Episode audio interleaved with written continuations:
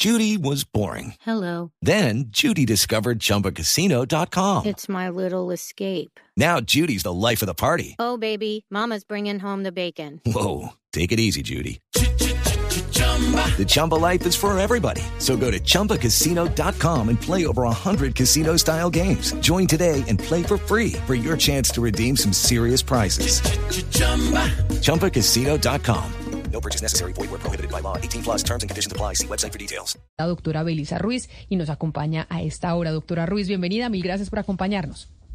Eh, buenos días, muchas gracias por la invitación y pues buenos días a la mesa, a la audiencia en este momento que nos están escuchando. Doctora Belisa Ruiz, ex viceministra, la llamamos a usted porque queremos pues tener contacto con alguien que conozca recientemente la cartera de Minas y Energía, por todo esto que estamos explicando con Sebastián, por todas estas cartas que se han venido enviando de diferentes actores del sector energético. Usted que estuvo allá adentro, usted que eh, recibió comunicaciones, que sabe recientemente cuál es la realidad del sector. ¿Tenemos o no tenemos que asustarnos los ciudadanos en el centro y en el norte del país de que podemos llegar a tener algún tipo de corte de energía en el corto plazo?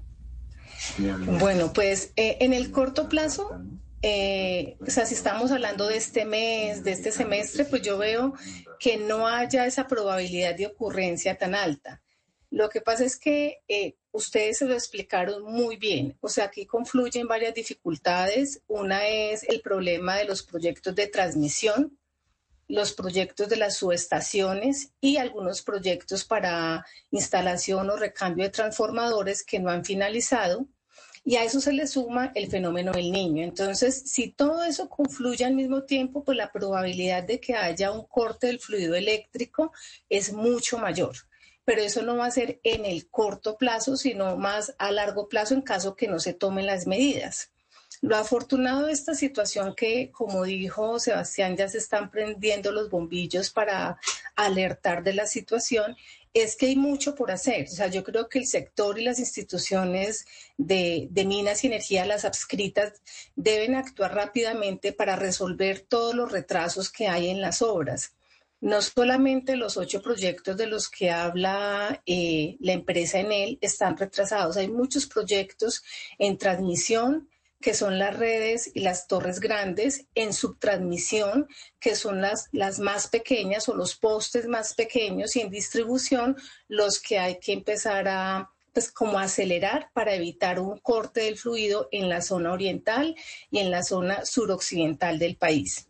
Ya en la costa se están viendo estos cortes y ahí sí es exactamente por lo que ustedes explicaron, una confluencia de unos proyectos que no se han hecho, unas redes que siguen siendo deficientes y una demanda pues que ha crecido por el fenómeno del niño que apenas está iniciando. Doctora Ruiz, eh, es que yo podría decir que usted es la primera que habla en público de esto. Eh, usted en enero habla de estos retrasos cuando estaba saliendo eh, del ministerio y la pregunta es, pues quién tiene la culpa acá o más que la culpa, quién es el que debe acá operar. ¿Quién es el que tiene que liderar eh, que estos proyectos se destraben? ¿En quién cae hoy la responsabilidad de si en el mediano plazo, eh, como estamos contando, esto no se soluciona, pues puede haber cortes de energía?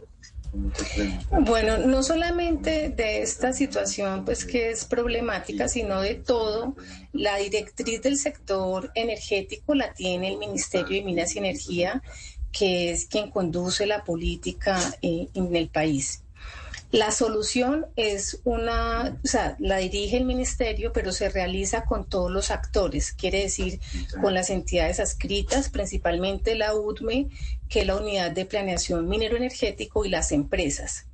Si bien los proyectos, las convocatorias que se que publica la UDME para la construcción de las obras tienen unas pólizas de cumplimiento, eh, es muy claro y el país, o sea, y los, los, que dirigen el sector deben tener claramente que aunque haya unas pólizas de cumplimiento, pues si no se, si no se hace una obra, se paga una multa, eso no resuelve el problema. El problema se resuelve con la eh, efectividad de la construcción de la obra. Entonces yo creo que aquí la solución es una sumatoria de esfuerzos del ministerio, la UDME y las empresas se tienen que sentar para resolver lo que está pasando, las dificultades que están teniendo en los atrasos, desde problemas de planificación de las empresas, Esto también pasa por las consultas previas que muchas veces se toman más tiempo del que se está pensando. Incluso en las negociaciones con las comunidades no siempre se llega a los límites, digamos, o a los montos financieros que las empresas están considerando. Entonces yo creo que aquí tiene que haber un trabajo en conjunto de todos los actores no dejar a la empresa que lo resuelva solo y simplemente la entidad, la institución liderar y tomar distancia. Esto tiene que hacerse permanentemente y es una sinergia de todos los actores porque así funciona el sector eléctrico en el país. Ex viceministra, entonces, si usted me puede aclarar, por favor, este, digamos, estos problemas en las obras eh, que permiten la transmisión de energía, ¿esto tiene precedentes? O, como usted lo decía en este momento, que mencionó las eh, consultas eh, previas, se dan una serie de condiciones que están poniéndole traba a que estos proyectos se realicen y pues se completen de manera pues adecuada para que no nos veamos en una situación en la que tienen que haber cortes. Eh, como tú dices, hay precedentes. El problema en la transmisión es muy antiguo. De hecho, el problema en la zona oriental, que fue la que yo alerté en enero, y pues eh, yo alerté en enero porque cuando ya estaba saliendo en esa semana llegó una carta también de Enel pidiendo un, poco como una acción decidida de parte del ministerio para apoyar a destrabar estos problemas. Sí, los problemas que hay allí. Eh, la línea de transmisión y la subestación que están asociadas al suministro eléctrico en el oriente, que pues que tiene que ver con Bogotá y toda esta zona industrial, es un problema por un asunto ambiental que ocurrió con una magistrada hace muchísimos años. Esto es de, nos estamos hablando más de cinco o seis años, que es un problema que no se ha podido resolver y yo creo que ahí tiene que tomar cartas en este asunto todos los niveles de gobierno sí, desde la alcaldía, la gobernación, el nivel nacional y las instituciones como involucradas, sentarse y resolver, porque un retraso de un proyecto de más de ocho años definitivamente afecta muchísimo. Ese proyecto se planificó y se, se, se, pensaba terminar para una demanda en ese momento, pero ahorita ya la demanda ha crecido. Ese es el problema de cuando se habla, cuando hablaba, explicaba Sebastián, ay, perdón. No, tranquila, adelante, adelante. Sí, cuando Sebastián explicaba de que es como una vía llena de carros, que cada vez hay más carros, eso quiere decir la demanda eléctrica, pero es la misma vía. O sea, esas líneas se pensaron para ser construidas y terminadas hace más de cinco años, no se ha podido entregar al, país y la demanda sigue creciendo cuando ya se requieren nuevas líneas de transmisión. Sí. With the Lucky Land you can get lucky just about anywhere. This is your captain speaking. Uh, we've got clear runway and the weather's fine, but we're just going to circle up here a while and uh, get lucky. No, no, nothing like that. It's just these cash prizes add up quick. So I suggest you sit back, keep your tray table upright, and start getting lucky. Play for free at LuckyLandSlots.com. Are you feeling lucky? No purchase necessary. Void where prohibited by law. 18 plus terms and conditions apply. See website for details. Doctora Ruiz, no le voy a preguntar por la transmisión, que usted lo ha hecho muy bien aquí, nos está explicando exactamente qué está pasando. Le voy a, preguntar por la generación de energía. Y esta generación de energía, ¿qué tan crítica puede llegar a ser por cuenta del fenómeno del niño? Es decir, eh, a, ayer, por ejemplo, aquí en Barranquilla tuvimos un, un apagón de casi todo el día. O sea, la ciudad, sobre todo en el norte, estuvimos sin luz todo, todo el día prácticamente.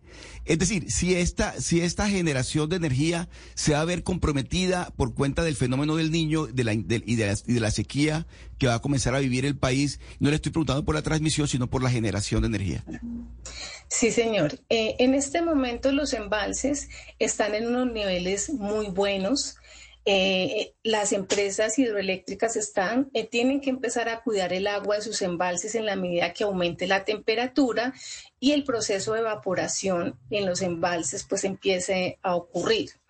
En este momento no hay problema de generación. Tenemos nuestro parque de generación hidroeléctrico es bastante grande. Es bueno pues eh, comentar que es más o menos entre el 65 y 70% de la electricidad que se consume en el país. El asunto es que no estamos en el punto más alto del fenómeno del niño. Generalmente en Colombia entre diciembre, enero o noviembre y enero es cuando se perciben las temperaturas más altas.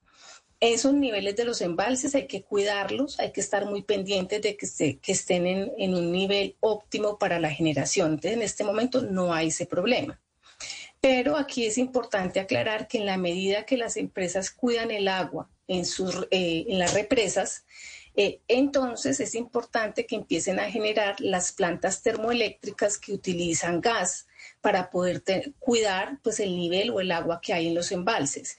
Cuando se utiliza el gas en la generación eléctrica, eso inmediatamente tiene un impacto en la tarifa, eh, incrementándola un poco. Entonces, en este momento no tenemos problemas de generación. Yo espero pues que las empresas sean muy juiciosas y sigan cuidando el nivel de sus embalses para que no vaya a haber un problema de suministro. Y pues hay que entender que lo que sí se van a venir son unas alzas en las tarifas de energía eléctrica, precisamente por la participación mayoritaria, o bueno, o sí, mayoritaria de todas las plantas de generación térmicas. Ana Cristina, por esto que acaba de decir la doctora Belisa Ruiz, ex eh, viceministra de Minas y Energía, es que este tema nos tiene que interesar a todos. Uno, porque claramente nos va a subir el precio de la luz. O sea, los recibos de energía que nos llegan a la casa nos van a subir. Y dos, pues puede haber zonas del país en donde además de subir el precio de la energía, pues puede haber cortes del servicio. Sí, acuérdese Camila que en Medellín Daniel Quintero dijo que, que congelaba las, las tarifas, entonces después cuando se vuelvan a subir el, el bacatazo, el batacazo va a ser impresionante, porque va a ser no solamente con lo que se recupera de antes, sino que va a ser con el aumento, entonces va a ser, el golpe va a ser eh, durísimo, es decir, va a ser con lo que se recupera, más el aumento del que está hablando la ex viceministra. Ex viceministra, precisamente eh, me voy para Antioquia con usted, le quiero preguntar por el proyecto hidroeléctrico Ituango, por Hidroituango, las unidades 1 y 2 ya están funcionando, las 3 y 4 se supone que funcionarían, que deben estar listas para el 30 de noviembre, ya el 91%, 91.5% de las obras están listas según EPM y quedarían faltando las unidades de generación 5, 6, 7 y 8.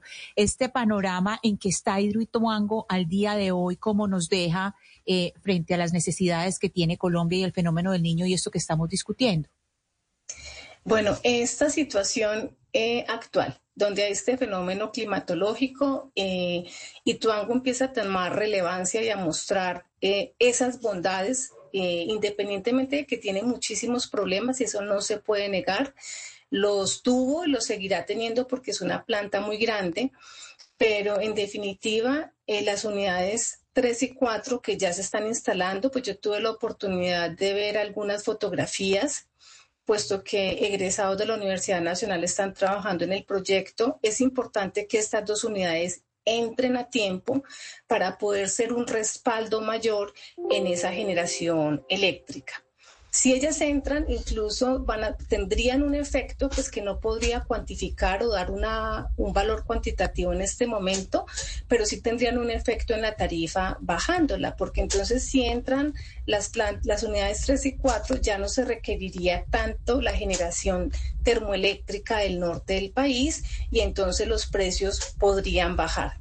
Eh, aquí, pues yo entiendo también, pues la información que usted dio es correcta, que EPM está corriendo, está llevando su plan de trabajo para poder entregar las unidades a tiempo. Sin embargo, los proyectos de infraestructura siempre pues pueden presentarse algún retraso por razones que aparecen de repente. Entonces aquí lo que debemos esperar es que efectivamente EPM ingrese con sus unidades y que esto favorezca la situación del sector, no lo está, le quite el estrés que en este momento está percibiendo, tanto por la congestión de transmisión como por el fenómeno del niño.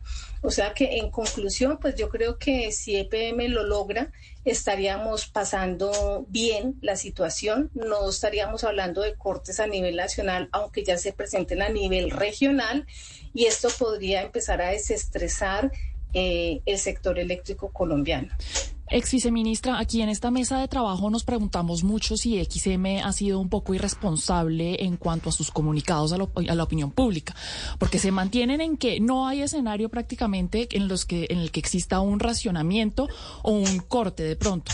Pero considerando todo lo que usted nos ha contado, considerando sobre todo estos retrasos en las obras de transmisión, ¿usted cree que XM sí ha debido anticiparse a que por lo menos esto podría ser una posibilidad de que sí pueda haber una necesidad necesidad de racionamiento o de cortes eventualmente? Eh, bueno, yo leí los dos comunicados que sacó XM y, y, yo veo que en el segundo comunicado reitera un poco lo del primero, es que eh, es difícil muchas veces comunicar eh, correctamente una información que es tan técnica. Pues cuando yo lo leí, yo entendí perfectamente que pues no se estaba retractando en el sentido estricto como una persona que no es del sector, que tiene otra profesión, podría entender. Simplemente estaba dando como una claridad de que se tienen que resolver los problemas de los proyectos. Eh, probablemente eh, yo lo que pienso es que las comunicaciones, yo creo que los que somos técnicos debemos pasarlas eh, por profesionales no técnicos para ayudarnos a, a, expresar mejor como las ideas. En los dos comunicados ellos reiteran la importancia de resolver las, los retrasos que hay en la costa caribe y en el Chocó y de pronto pues como que se enfoca más en esas regiones para que no se genere una, una alarma nacional de que nos vamos, va a haber un apagón pronto. Lo que pasa es que lo que sí ocurre o lo que ya ocurrió o está ocurriendo es que en esas zonas ya se están dando los cortes de, de fluido eléctrico. Es importante, yo creo que XM actuó eh, con un propósito de informar al país, porque ellos no deben quedarse en silencio si ven un riesgo, sea el que sea regional eh, local o nacional. Entonces el asunto es que cuando uno le dicen apagón o corte de fluido eléctrico, todos inmediatamente saltamos porque pensamos que eso va a suceder en todo el territorio nacional. Pero no importa si sucede en solo un municipio, pues es muy grave. Que no, que no ocurra en todo el país, es muy grave así eh, eh, ocurra solo en unos municipios de la costa caribe. Pero mire, doctora Belisa, agradeciéndole enormemente su tiempo, sus explicaciones, siendo como tan académica a la hora de darnos a entender lo que está pasando con la energía en el país. Lo cierto es que acá se necesita que a esa cartera pues llegue alguien que maneje estos temas. Porque si no se pone orden en ese ministerio, pues en dos años podríamos terminar teniendo entonces un eh, desastre con la energía en el país. ¿Usted está tranquila? No con la ministra, pues la ministra Irene Vélez ya se fue, pero con la gente técnica que está dentro de ese ministerio, con que tienen la, las capacidades, todavía hay funcionarios que están ahí y que pueden sortear esta situación energética que está viviendo Colombia. Usted que estuvo ahí adentro.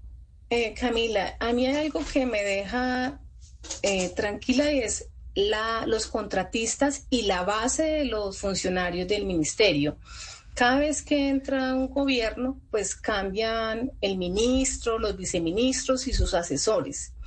Eso genera dificultades, obviamente, para cualquier institución. Afortunadamente, las personas que están debajo de los directores de energía, de hidrocarburos, o sea, la gente, las hormiguitas que trabajan dentro de ese ministerio, saben que sobre los hombros de ellos está el sector, no solamente el eléctrico, sino los hidrocarburos y el de minas. Esas personas son muy conocedoras. Yo creo que esas personas dan las alertas a los líderes o a las personas que manejan la cartera y yo espero pues que el presidente seleccione una persona conocedora y va a tener un muy buen equipo de trabajo dentro del ministerio. De todos modos no se puede quedar la cartera pues a la deriva esa decisión el presidente debe tomarla prontamente, pero yo sí confío en que todas estas personas que no se conocen, que son como invisibles para el país, son las que más saben del sector y pueden ofrecer eh, unas, unos consejos y una asesoría conveniente para tomar las riendas del sector, no solamente eléctrico, sino de los otros, pues del minero y el de hidrocarburos es la ex viceministra de Minas y Energía, Belisa Ruiz, hablando aquí con nosotros en Mañanas Blue sobre la situación energética del país. Ex viceministra, mil gracias por habernos atendido el día de hoy. A ustedes muchas gracias por la invitación. With lucky landslots, you can get lucky just about anywhere. Dearly beloved, we are gathered here today to. Has anyone seen the bride and groom? Sorry, sorry, we're here. We were getting lucky in the limo and we lost track of time. No, Lucky Land Casino, with cash prizes that add up quicker than a guest registry. In that case, I pronounce you lucky. Play for free at LuckyLandSlots.com. Daily bonuses are waiting. No purchase necessary. Void where prohibited by law. 18 plus. Terms and conditions apply. See website for details.